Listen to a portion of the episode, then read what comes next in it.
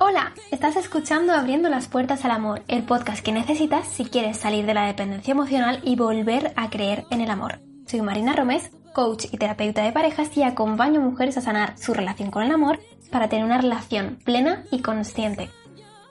Ya tienes disponible mi nueva formación gratuita de las 5 claves para salir de una relación tóxica. Encuéntrala en mi web www.marinaromes.com y comienza tu camino para recuperar la paz que necesitas tras una ruptura.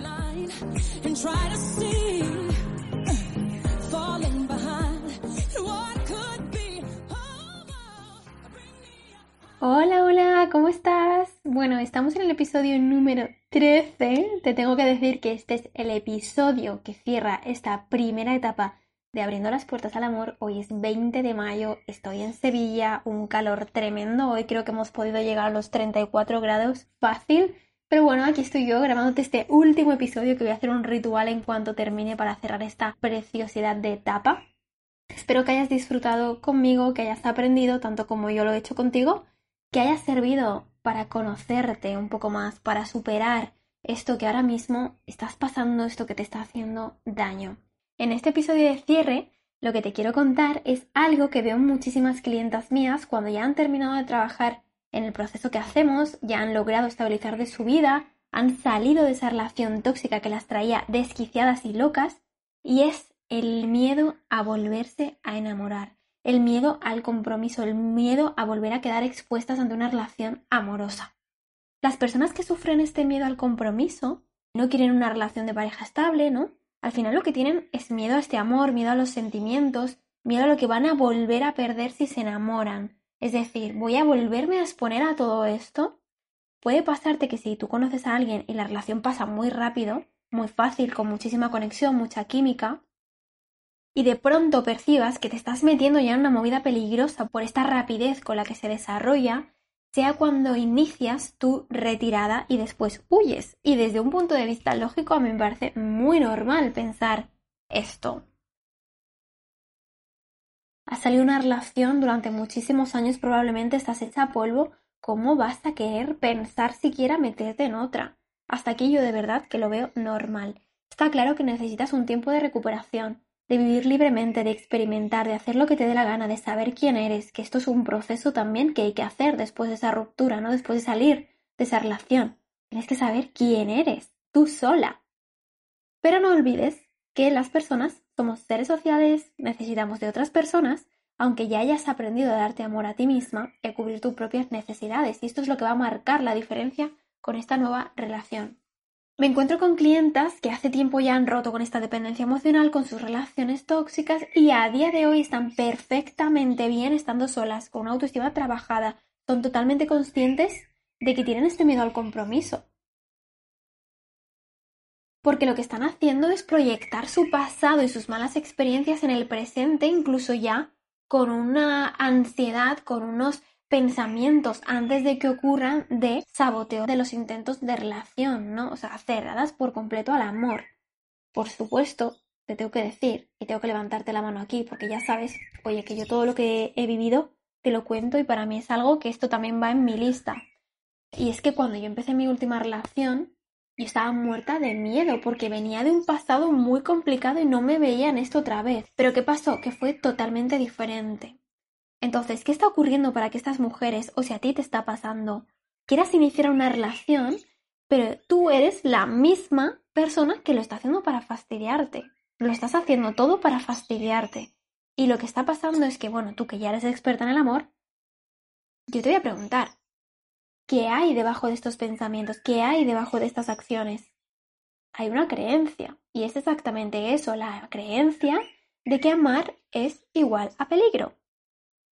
Como en el pasado he amado malamente, pero eso es lo que tú entendías como amor y me han hecho pedazos, me he perdido a mí misma, he dejado de ser yo, no me he cuidado para nada, he dejado de ser mi prioridad, me he perdido, jamás me he tenido en cuenta, mi autoestima por el suelo y además pisoteada, nunca he hecho nada pensando en mí, pues lo que yo voy a pensar ahora, que si me meto en otra relación va a ser igual, pero se te está olvidando que tú has pasado por un proceso de transformación maravilloso.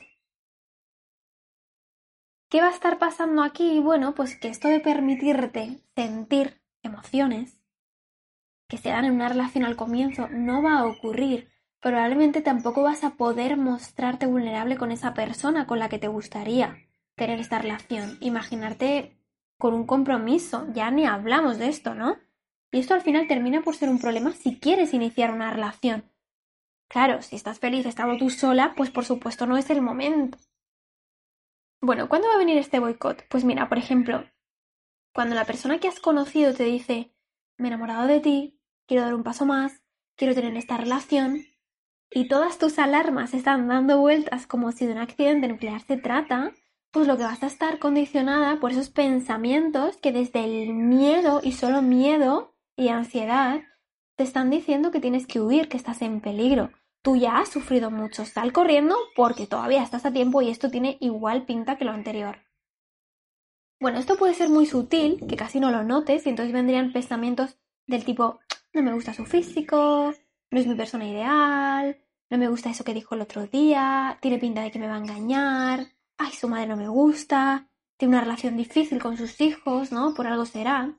Todos estos pensamientos son sutiles o que sea algo súper evidente y que tú te hayas pillado directamente con la creencia de amar es peligroso, amar es doloroso, enamorarme me hace débil, me pueden herir. Cuando te pongas a investigar estos pensamientos, tú misma te vas a dar cuenta de que tu miedo no es volver a caer en una relación complicada, difícil, tóxica, sino todo lo contrario, es realmente que esta relación funcione. Porque tú no sabes cómo se vive una relación de amor abundante, de amor libre, de amor bonito y necesario. Tú sabes vivir una relación tóxica, pero no en lo contrario. Fíjate qué curioso. El sentir que te tienes que atar a otra persona de nuevo para toda la vida. El sentir que solo vas a poder escoger una vez, que tiene que ser la correcta. El sentir que te vas a perder a ti. Ya sabes que esto no es verdad. Ya lo hemos vivido, ya lo hemos superado. No estamos ahí. Entonces, esta relación nueva saliese mal, tú vas a tener la suficiente autoestima, el suficiente amor propio como para salir de esa relación. Vas a poder hacerlo sin ningún problema. Esto no significa que sea doloroso. Claro que lo va a hacer, pero vas a saber salir. Tú no vas a volver a ser tu antiguo tú jamás. Bueno, te quiero contar también cómo yo acompaño a mis clientes a salir de esto, porque, joder, el amor es muy, muy bonito, ¿no? Entonces, mira, cuando llega y es la persona para ti en este momento, hay que aprovecharlo. Entonces yo te diría, lo primero, lo primero es que analices fríamente si tiene pinta de acabar una relación de dependencia y de toxicidad. Obvio, no tenemos una bola de cristal, pero para ver ciertas cositas, ¿no? Que ya hemos aprendido, sí que lo puedes hacer. Por ejemplo, si sientes que podéis hablar de cualquier cosa que te preocupe, esto es un tic importante.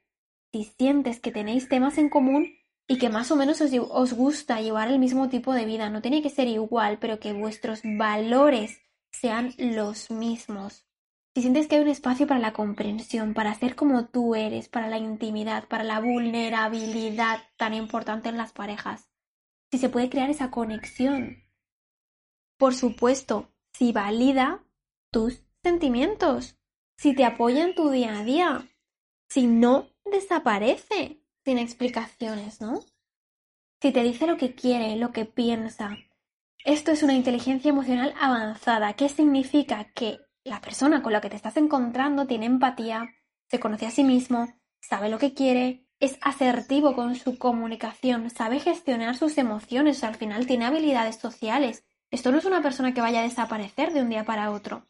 ¿Vale? Estas cosas tú las puedes ir viendo en esos primeros pasos de conoceros. Ahora, si por el contrario tiene una actitud de salvador, ¿no? O de víctima, si tiene frases que te chocan, si no se abre emocionalmente, si hay ciertos temas que no quiere tocar, si te oculta información, si ya ha habido mentiras, si es una persona que ejerce control de mal carácter, todo esto tú ya sabes cómo acaba.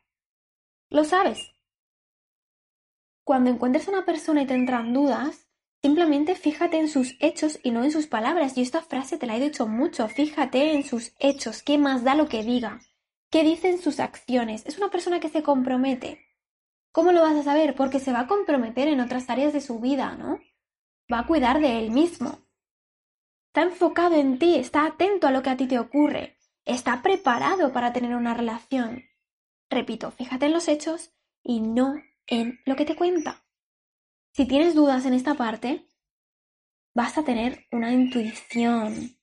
Si tú has visto ya algo raro, por ejemplo, el otro día, mira, me preguntaba una chica por Facebook y me decía, mira, me acabo de mudar con mi novio después de cinco años de relación y siento, de verdad que siento que no le conozco. ¿Tú crees que es normal que tenga 300 amigos en Facebook y que 290 sean mujeres?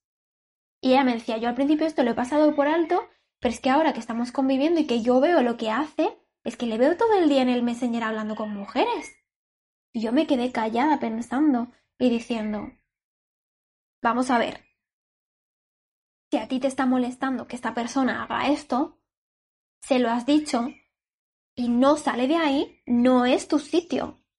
Entonces, por supuesto, si tú ya has trabajado en ti, si ya has pasado por estas relaciones de toxicidad, si ya has superado esta dependencia, tú estás de verdad muy trabajada y sabrás ver ciertos patrones de comportamiento que van a hacer que tu sistema de supervivencia se active y te va a decir por ahí no. Tú vas a tener ya mucha información sobre cómo actúan las personas que desaparecen, ¿no? Estos turistas emocionales, cómo es un narcisista. Además ya conoces el triángulo dramático de los tres roles tóxicos. O sea, es que no te va a pillar de nuevas. Entonces, con esto no te estoy diciendo que te lances a la piscina sin agua, sino que no te quedes en esa soledad más extremista de no quiero conocer a nadie, no quiero que me vuelva a pasar esto porque estoy muerta de miedo. Cuando llegue tu momento, llegará y todo será fabuloso porque tú estás preparada.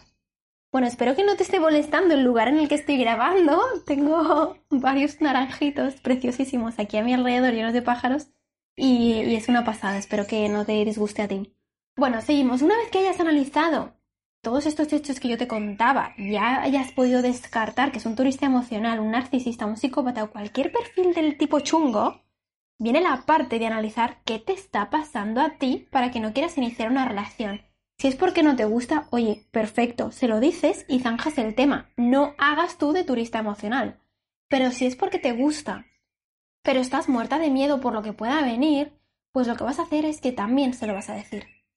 Porque esto es vulnerabilidad y esto es lo que las parejas tienen que tener.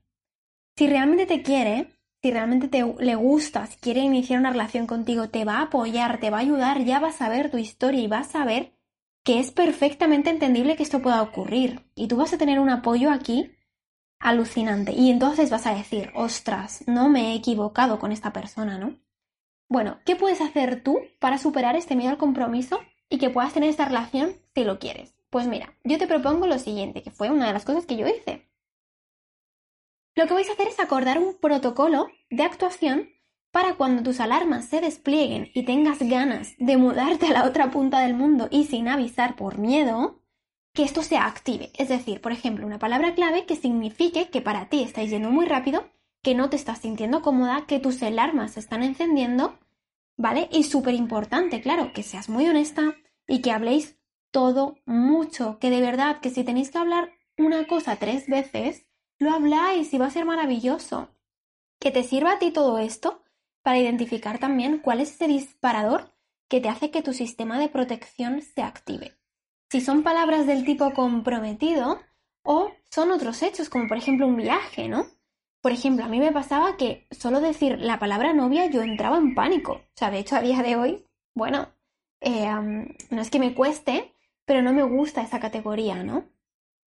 Entonces, ¿las relaciones sanas existen? ¿Tú sabes la de veces que me han preguntado esto?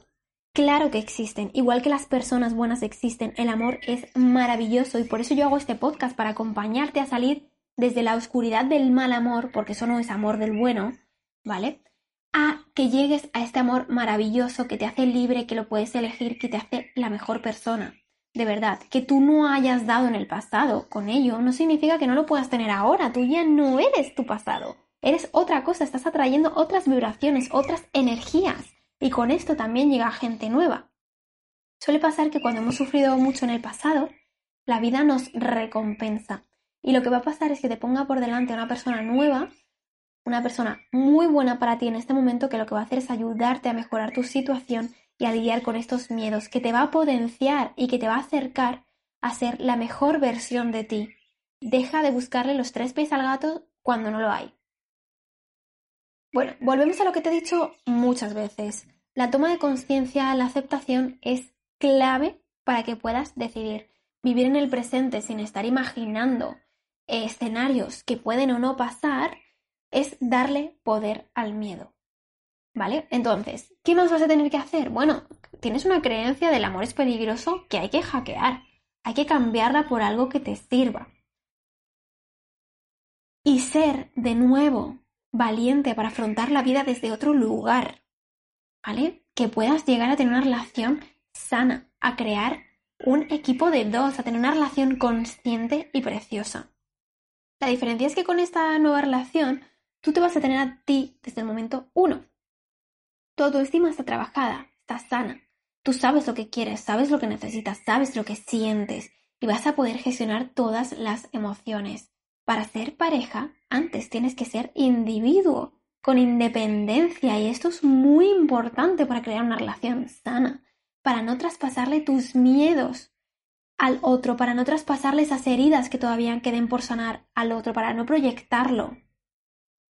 Bueno, para terminar, te voy a decir que cuando tú has hecho el ejercicio de dibujar tu reino, ¿a qué me refiero con reino? Bueno, tú eres la reina de tu vida, ¿no? Entonces hay un reino que dibujar, hay un reino que crear, de conocer quién es la reina que ocupa ese trono, de saber quién eres y de saber, fíjate qué bonito, qué tipo de rey quieres contigo. Cuando tú tienes esto súper claro, cuando tú has hecho una lista de la persona que tú quieres ser y de la persona que quieres tener a tu lado, el universo te lo pone delante. No es magia, de verdad, para las escépticas, no es magia, esto es cerebro, es el cerebro puro. ¿Y por qué? Pues porque le estás dando tanto detalle que el cerebro está preparado para identificar quién es esa persona que tiene esas cualidades y te lo vas a poner delante tú sola y quizá vas a conocer a esa persona ideal haciendo la compra, en una formación, en el autobús o donde sea. Espero que hayas disfrutado muchísimo de este último episodio para cerrar la primera temporada Abriendo las Puertas al Amor. Ya sabes que puedes contactarme en mi cuenta de Instagram marina.romes. Cuéntame tu transformación. Sí, lo estoy deseando. Me hace muy feliz que hayas compartido estos 13 episodios conmigo. De verdad, para mí ha sido muy importante iniciar esta transformación que yo hice internamente, contártela a ti, eh, contarte cómo trabajo con mis clientas y de verdad me encantaría y te quiero pedir que si te apetece que hablemos de algún tema en concreto en la siguiente temporada, que me escribas, de verdad, escríbeme, que a mí me encanta conocer quién hay detrás, quién me está escuchando. Escríbeme a mi cuenta arroba marina.romes, cuéntame eso, qué es lo que quieres que hablemos en la próxima temporada. Yo voy a estar encantada de recibir tu mensaje. Nos vemos prontito, un abrazo enorme.